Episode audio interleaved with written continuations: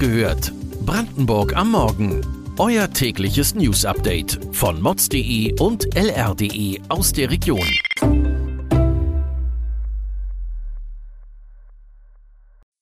Guten Morgen an diesem 3. August.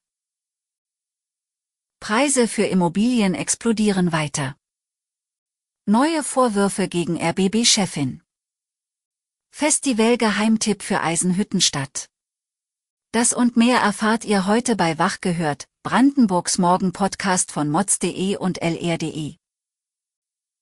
Eigentum in Brandenburg ist 2021 noch teurer geworden. Die Umsätze auf dem Grundstücksmarkt lagen bei 10,1 Milliarden Euro.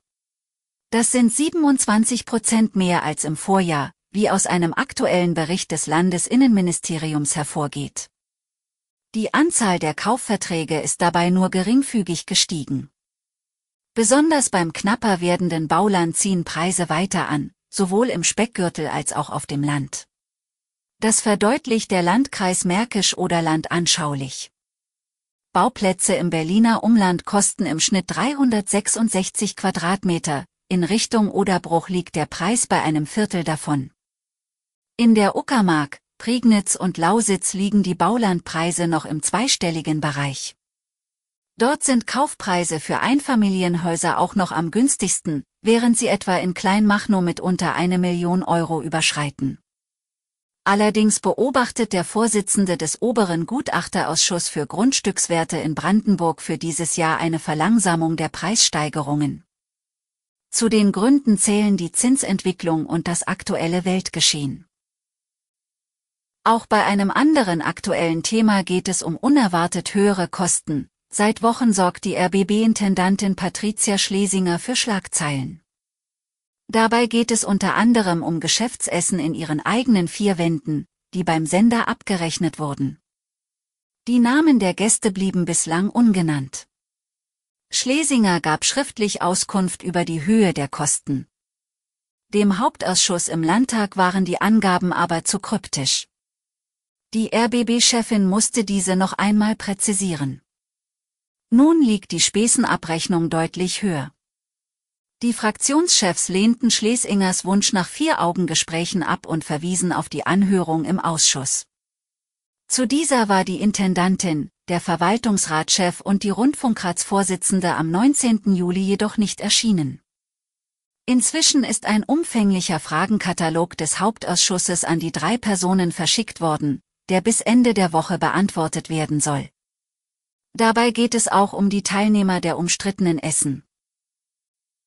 Themenwechsel Vor zwei Monaten wurde in Potsdam ein Jugendlicher wegen der Planung rechtsextremer Terroranschläge verhaftet. In einem russischen sozialen Netzwerk rief er zum Rassenkrieg auf und kündigte an, einen Anschlag auf die ehemalige Bundeskanzlerin Angela Merkel zu planen. Die Generalstaatsanwaltschaft bestätigte gegenüber mods.de und lr.de, dass der 17-Jährige weiterhin in Untersuchungshaft sitzt. Allerdings haben jüngere Medienberichte über den Jugendlichen und sein Netzwerk die Frage aufgeworfen, inwieweit es noch weitere Verdächtige in seinem Umfeld gibt. In Brandenburg können sich Eltern oder Lehrkräfte an das Institut für Gemeinwesenberatung Demos wenden, wenn sie eine Radikalisierung bei Kindern oder Jugendlichen beobachten. Der Geschäftsführer ermutigt dazu, das Gespräch zu suchen statt problematische Äußerungen zu überhören. Schauen wir mit der Lupe auf Brandenburg und was im Flächenland noch aktuell ist. Im Spreewald hat der Naturschutzbund ein junges Paar ausgezeichnet, weil es gegen den Strom schwimmt und sich für ihre geflügelten Nachbarn einsetzt. Vögel sind wie die Insekten wichtig für unsere Ökosysteme. Doch seit Jahrzehnten hält der Vogelschwund in Brandenburg und Deutschland an. Das hängt mit vielen Faktoren zusammen, ein wichtiger davon ist der Mensch. Schwalben gäbe es beispielsweise immer seltener, weil Menschen ihre Nester nicht mehr an Gebäuden duldeten, argumentiert der NABU Brandenburg. Oft würden Hausbesitzer die Vögel am Nestbau behindern. Ein Paar aus Oberspreewald-Lausitz sah das anders und hieß seine Schwalbennachbarn herzlich willkommen. Dafür wurden sie nun mit einer Plakette vom NABU gewürdigt. Der Verband möchte im Rahmen eines Projekts für Schwalben die Bürger zu mehr Toleranz gegenüber den wohnungssuchenden Vögeln bewegen. In Brandenburg ist die Festivalsaison in vollem Gang. Morgen startet in Eisenhüttenstadt das erste Subculture Holidays Festival. Bands aus sieben Ländern, darunter Australien und die USA sind drei Tage lang am Start. Zudem gibt es ein kontinuierliches DJ-Line-up. Hungrige Musiker und Besucher werden zudem nicht mit Fastfood von der Stange abgespeist, sondern mit handgemachten Sachen. Sogar an Veganer werde dabei gedacht, werben die Veranstalter. Tickets sind noch erhältlich und kosten zwischen 20 und 50 Euro. Weitere Details und Hintergründe zu den heutigen Nachrichten lest ihr auf mods.de und lr.de. Wir versorgen euch jeden Tag mit frischen Informationen aus der Region.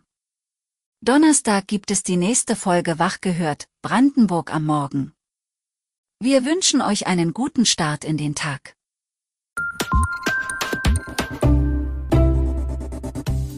Wach gehört. Brandenburg am Morgen ist eine Produktion von mods.de und lr.de. Wir freuen uns auf euer Feedback per Mail an wachgehört.mods.de. Ihr findet uns auf allen bekannten Podcast-Plattformen. Abonniert uns für euer tägliches News-Update.